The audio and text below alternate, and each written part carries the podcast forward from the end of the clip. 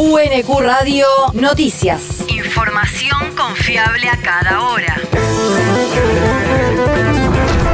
El clima. El Servicio Meteorológico Nacional indica que hoy se espera una máxima de 15 grados con cielo nublado y lloviznas aisladas. El viento rotará al sudeste hacia la noche. El país.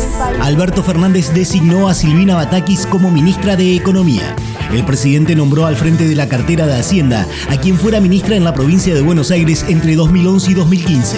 Hasta ahora se desempeñó como secretaria de provincias del Ministerio del Interior desde diciembre de 2019. La noticia fue dada por la vocera presidencial Gabriela Cerruti mediante su cuenta de Twitter a última hora de ayer, luego de una tarde plagada de reuniones entre el presidente y miembros de la coalición gobernante en busca de nombres de consenso. Así se refería la nueva ministra sobre el acuerdo que el gobierno de Macri alcanzó en 2018 con el Fondo Monetario Internacional era evitable llegar al Fondo Monetario Internacional. El país y las autoridades, tanto monetarias como las autoridades que manejan el tema económico en el Poder Ejecutivo, tenían otros instrumentos para no tener que llegar a esta situación. Y el segundo comentario, por supuesto, es, eh, fue, un, acuerdo que se logra con mucha rapidez. Son 50 mil millones de dólares, es el 1100% de la cuota que paga Argentina. Grecia fue otro de los países que logra esa cuota.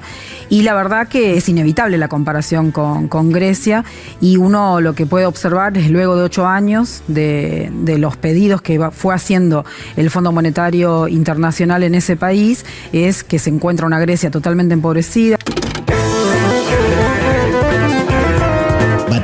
Es licenciada en Economía y máster en Finanzas Públicas de la Universidad Nacional de La Plata y también tiene un máster en Economía Ambiental de la Universidad de York, Inglaterra. La región. Suspendieron el uso del trigo transgénico resistente a sequía en toda la provincia.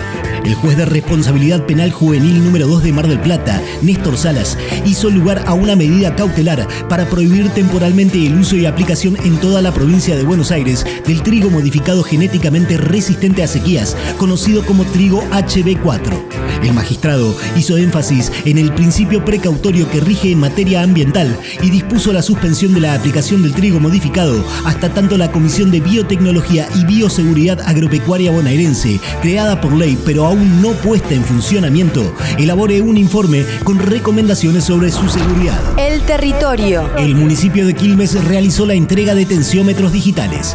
La comuna entregó 129 aparatos validados por la Organización Mundial de la Salud para fortalecer la detección y seguimiento de la hipertensión arterial en todos los centros de salud del distrito. Desde la Secretaría de Salud Comunal se destacó que estos tensiómetros ayudarán a intensificar el rastreo de pacientes con hipertensión y al ser automáticos permitirán que todo el equipo de salud se involucre en la detección y seguimiento. El mundo. Concentración en defensa del presidente de la Confederación de Nacionalidades Indígenas del Ecuador. La CONAIA anunció ayer que realizará una vigilia y concentración frente al complejo judicial de La Tacunga en la provincia de Cotopaxi en apoyo a su líder Leónidas Isa, quien hoy será sometido a juicio. Isa está acusado por el gobierno por el presunto delito de paralización de un servicio público durante las últimas protestas, por lo que según el Código Penal ecuatoriano, en caso de que sea considerado culpable, podría ser condenado de uno a tres años de prisión.